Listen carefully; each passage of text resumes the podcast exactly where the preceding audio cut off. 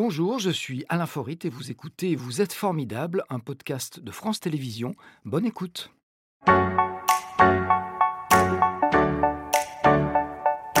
Dany Larry, bonjour Dany. Bonjour, j'ai apparu. un, petit bon- un petit bonjour. Comment vas-tu? C'est une apparition euh, pas magique. Très bien, merci Alain. Je vais s'installer.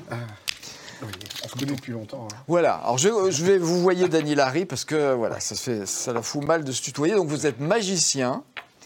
Euh, Illusionniste, magicien. Voilà, sans aucun doute le plus populaire du pays, mais il faut le savoir, votre notoriété a largement dépassé les frontières de l'Hexagone.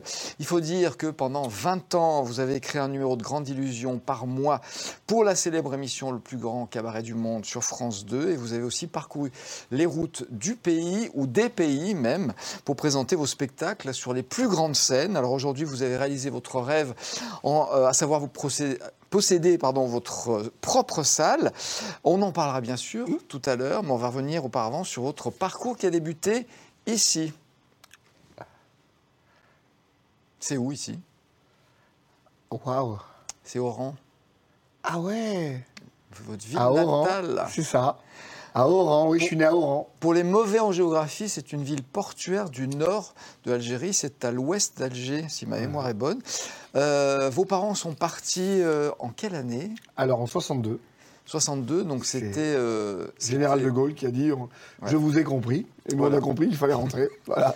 Voilà. Est-ce que c'est une cicatrice qui est restée Moi, pour moi, vos non. parents ou pas? Mes parents, oui, ils ont eu du mal. Euh, je, je- je laisse imaginer à n'importe qui aujourd'hui. euh, mes parents, je crois que mon père, il avait 45 ans. euh, voilà, de dire stop, tu laisses tout, tu prends une valise et tu t'en vas. Aujourd'hui, imaginez votre maison, vos amis, votre travail, votre voiture, tout ce que vous avez construit. Et non, non, tu t'en vas. Et un pays qui était le vôtre Eh oui. vous y êtes né Et donc, euh, je pense que ça devait être très très dur quand même. Ça a dû être très très dur.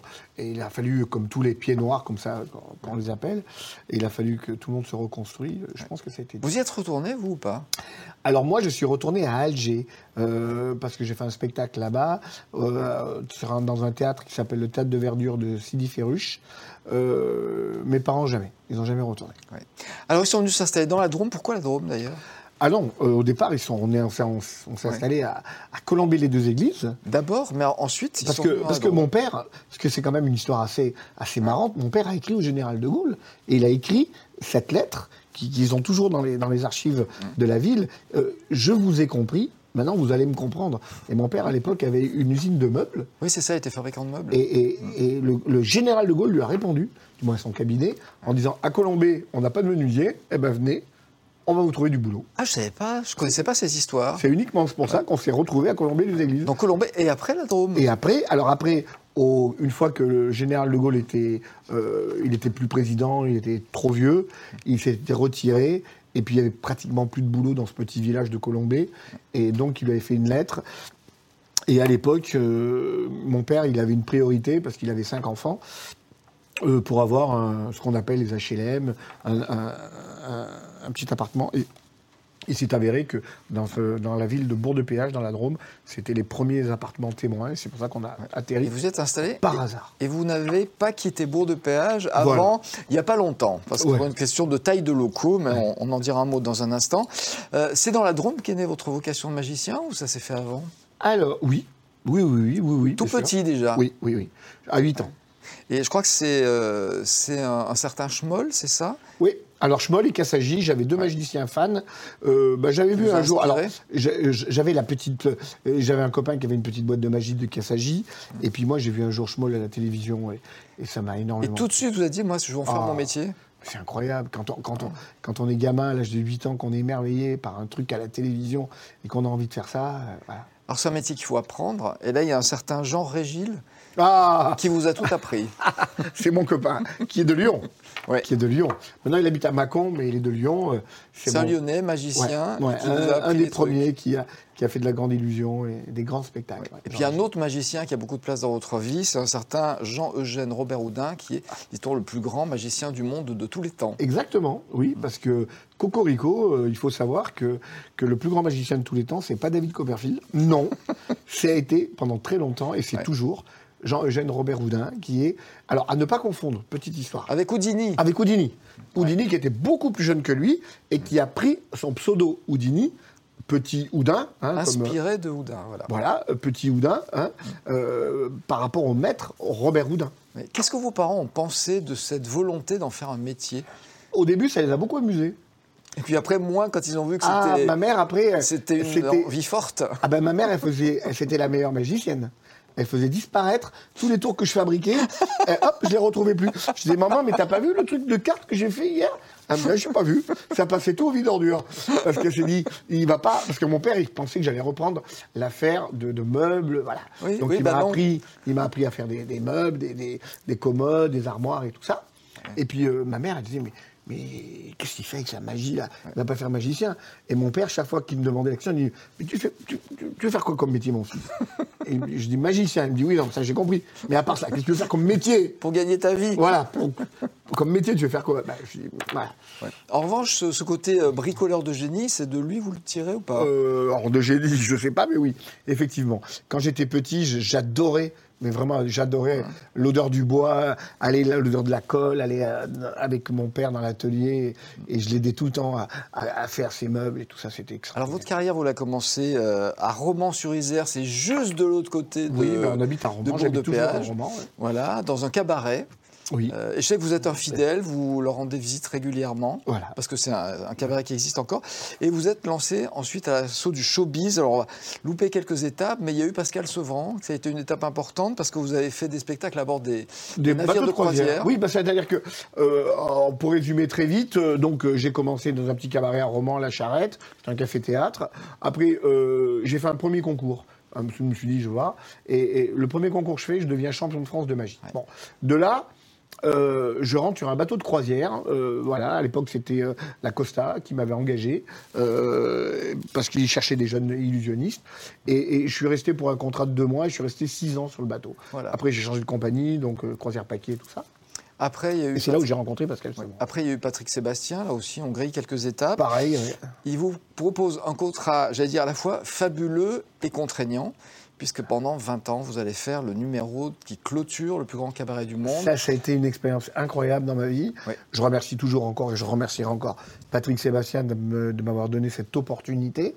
Euh, au, mais, même titre, mais quelle charge ben, au même titre qu'un qu'un Laurent Gérard qui était chez Drucker ou, ou une euh, euh, euh, Foresti qui était chez, Ruquier chez Ruquier. Moi, j'étais chez Patrick Sébastien. Bon, très bien.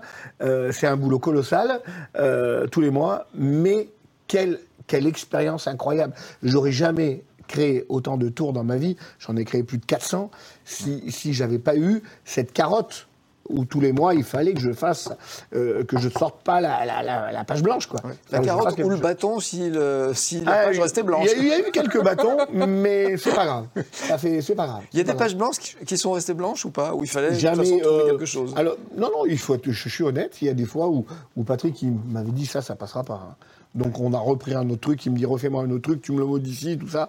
Euh, non, non, c'est pas, ça n'a pas été facile pendant 20 ans euh, de, de, de, de- de créer un numéro. Puis le, le- le pire, c'est que euh, l'émission prenait de, plus en plus de notoriété et il recevait des, des artistes du monde entier de très très haut niveau. Et moi, je devais, après avoir vu des trucs extraordinaires, Ah oui, on je devais clôturer ça. On dit on garde le meilleur pour la fin, Voilà. il fallait être bon. Eh ben, c'était dur. Ah, c'était dur. Alors, votre inspiration, elle est souvent passée par, par la Drôme, avec notamment le, le château des Nais, ça s'écrit N-A-I-X. Le conte du bois d'aîné, oui. Voilà, dans, le, dans le bois des Nais qui existe, c'est à Bourg de Péage. Ouais. Euh, et c'est vrai qu'il y a toujours eu cet attachement à cette région où il n'y avait pas vos racines, qui n'était pas la première dans laquelle vous êtes venu en arrivant en France, mais à laquelle vous êtes profondément attaché. Tout à fait. C'est un château, parce que j'ai toujours eu cette. J'ai toujours adoré les châteaux. Ça vous faisait rêver, ça. Bah, les châteaux, je trouve que c'est. Le petit Hervé Bitoun, il rêvait devant le château. Dracula, les, les contes, c'est- mystérieux tout ça, hein, c'est extraordinaire. Et je jouais quand j'étais gamin dans ce château. Et je jouais au rôle du comte. Parce que je, tout le monde connaissait le comte du dans, mon- dans, dans mon- dans ma région, et c'était moi le comte. J'avais 9 ans, et de 9 ans à 13 ans, je jouais dans ce. Je connaissais tous les recoins du château, quoi. Et voilà. Et un jour, j'en ai fait un spectacle même. Alors on vous connaît comme grand illusionniste. 1m72. Voilà.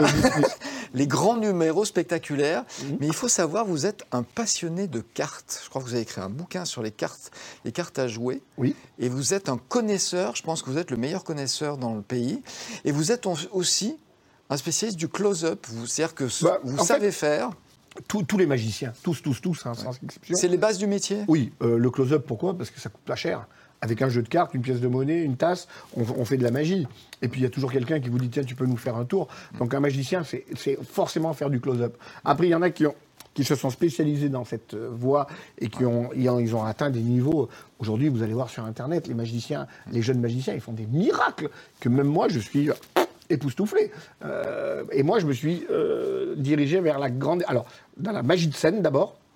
Et après, la grande illusion. Alors, la grande illusion, c'est tout ce qui est euh, femme coupée en deux, lévitation, apparition de voiture. Voilà, un peu le Alors, a- domaine de Copperfield. Il y a des grands classiques, c'est-à-dire qu'il y a des trucs que les magiciens connaissent et se passent entre eux. Et il y a aussi des innovations. On innove encore aujourd'hui Toujours. dans la grande illusion? Toujours, toujours, toujours, toujours, toujours. C'est-à-dire qu'on ne fait pas que qu'appliquer en Ouais. changeant le décor. Et puis alors, contrairement à ce qu'on peut penser, on n'innove pas grâce à la nouvelle technologie. Non.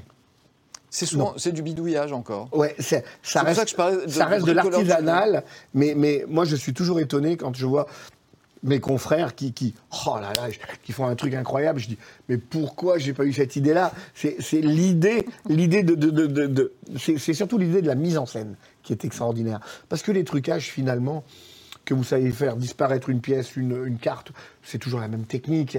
Euh, la- sur scène, c'est pareil. Quand on sait la technique pour cacher quelqu'un, on peut la faire apparaître. Mais le plus dur, c'est de la faire apparaître d'une manière chaque fois différente ou chaque fois nouvelle. Voilà.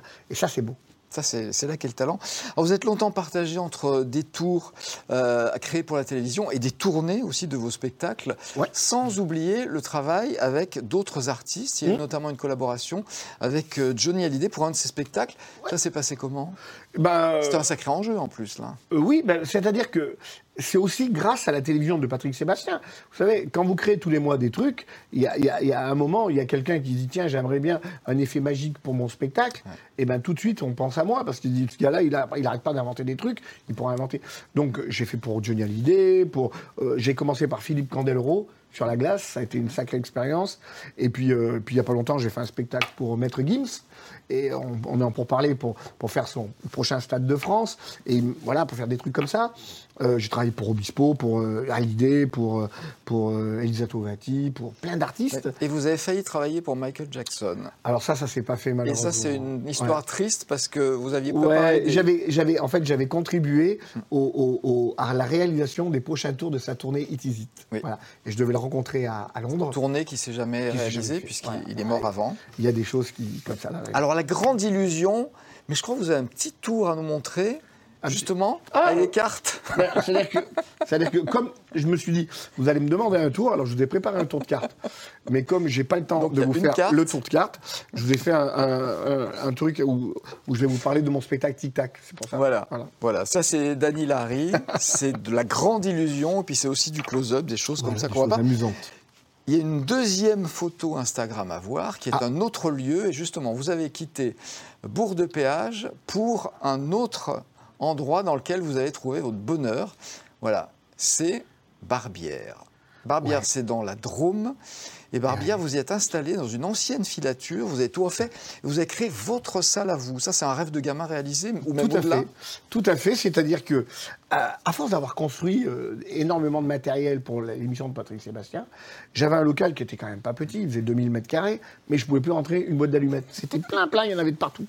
Et au bout d'un moment, j'ai cherché un, autre lieu pour stocker, uniquement pour stocker. Et puis, euh, la, la maire de Bordeaux-Péage me dit, tiens, je crois qu'ils vont démolir une usine. Va voir. Je vais voir, c'était à 12 km de, là où j'habite. Je vais voir, et là, je tombe amoureux, non seulement de ce petit village, où il y a 900 habitants, mais surtout de cette usine qui avait une âme. Voilà.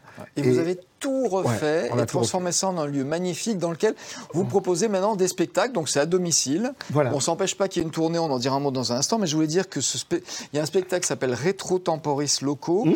que vous proposez les 5, 9, 11, 12, 18, 19 et 31 décembre, sachant que le 31 c'est un gala de réveillon et il y a un gala aussi, euh, Le 17 justement, de de- fin d'année, le 17 décembre. Pour, euh, pour Donc il faut Noël. y aller. ouais. Il y a encore quelques places, mais il y a Oui. beaucoup de places qui sont. Alors c'est- euh, un lieu qui est magique. Euh, une chaîne concurrente à la vôtre qui s'appelle TF1 m'a fait un reportage sur cette salle et ils ont carrément déclaré en disant on va vous montrer l'une ou la plus belle salle de spectacle en France. Bon, bah, il faudra qu'on nous. C'est- Et- c'est- en fait, c'est magique. Vous savez pourquoi? Tout simplement parce que j'ai décoré cette salle comme je- comme j'ai mis, j'ai mis en scène cette salle comme je mets en scène mes numéros. Et, et on peut y voir l'ascenseur de Johnny Hallyday qu'il a utilisé à Bercy. Euh, on peut y voir l'araignée de Mylène Farmer. On peut voir euh, tous les trucs que j'ai fabriqués pour plein d'artistes, que j'ai gardés. Toutes les illusions que j'ai fabriquées pour la télé, euh, je savais pas où les mettre. Mais j'ai dit autant les mettre dans cette salle. Et c'est une salle musée. Et les gens, ils découvrent ça. La première chose, quand ils rentrent dans ma salle, ils font juste Waouh et, et voilà, et c'est magique. Donc, euh, c'est et, et il y a une grande scène de Zénith. euh, Voilà. Alors, donc il y a un spectacle à domicile et puis il y a un spectacle qui reprend la tournée. On croise les doigts parce qu'en ce moment on ne sait pas trop comment vont se passer les choses. Euh, et ce spectacle, il reprend en janvier, le 21 janvier, euh, au summum de Grenoble, donc dans notre région. Le, Oui. dans notre région. Le 22, vous serez à Lyon à l'Amphi 3000. Oui. Et c'est jusqu'au 3 avril à Paris. Et il y aura aussi à Barbière deux Voilà. séances spéciales. les J'ai le Palais des Congrès à 30 Paris. avril. Hein, le Palais des Congrès à Paris. Et ça, c'est Tic Tac. On en voit les, quelques images. On Voilà. va dire que c'est votre spectacle best-of. Euh, Quelque part. Alors, C'est vos- pas le best-of. C'est plutôt euh, le, le tic-tac. C'est c'est, euh, c'est un spectacle qui parle du temps. C'est- j'ai pris les meilleures illusions qui ont marqué. C'est pas pas forcément les meilleures, mais celles les plus marquantes. Et c'est surtout à la fin, je présente au public mon fils. Et comme ça se faisait avant entre magiciens, on se passait la cape. Ouais. Euh, c'était- il y avait un magicien, quand il, quand il, il estimait que c'était le moment de, de faire la passation, il passait sa cape à un plus jeune magicien. C'était, euh, voilà, il lui donnait son pouvoir. Bon, vous Et- allez la garder encore un certain temps, la cape. Oui, mais je, je, je, je passe la- la- le flambeau à mon fils qui termine le spectacle. On va passer à la question formidable. Je vous laisse l'écouter. Formidable. Ah, c'est bon ça. Dany, il Oui. arrive que des numéros fonctionnent mal et que la magie menace d'être rompue. Que faites-vous dans ces cas-là? Ça arrive. Je touche ma Bible. non, ben, ça arrive. Alors, euh, ça arrive, euh, tous les illusionnistes euh, pourront vous le Il dire. y a des ratés. de temps en il, temps. il rate un numéro. Mais en général, euh, le magicien arrive toujours par une petite pirouette à essayer de s'en sortir. Il est pas l'affaire. Ouais. Mais ça, des fois, ça m'arrive d'avoir raté. Et je dis aux gens, mais ce soir, vous êtes hyper privilégiés. Voilà, j'ai raté un tour, vous avez tout vu. C'est génial, non? Vous serez venu demain ou hier, et ben c'était bon. Mais là, aujourd'hui, c'est vous qui avez eu. Voilà, on, on s'en sort comme ça. Qu'est-ce que qu'est-ce que c'est pour vous quelqu'un de formidable? Quelqu'un de formidable? Oh, c'est déjà euh, quelqu'un qui ne doit pas savoir qu'il est formidable. Déjà- Oui. Voilà. Euh, quelqu'un de formidable, c'est quelqu'un qui a, qui a, bah, qui, je pense qu'il doit garder son âme d'enfant et qui fait profiter un petit peu les autres, quoi.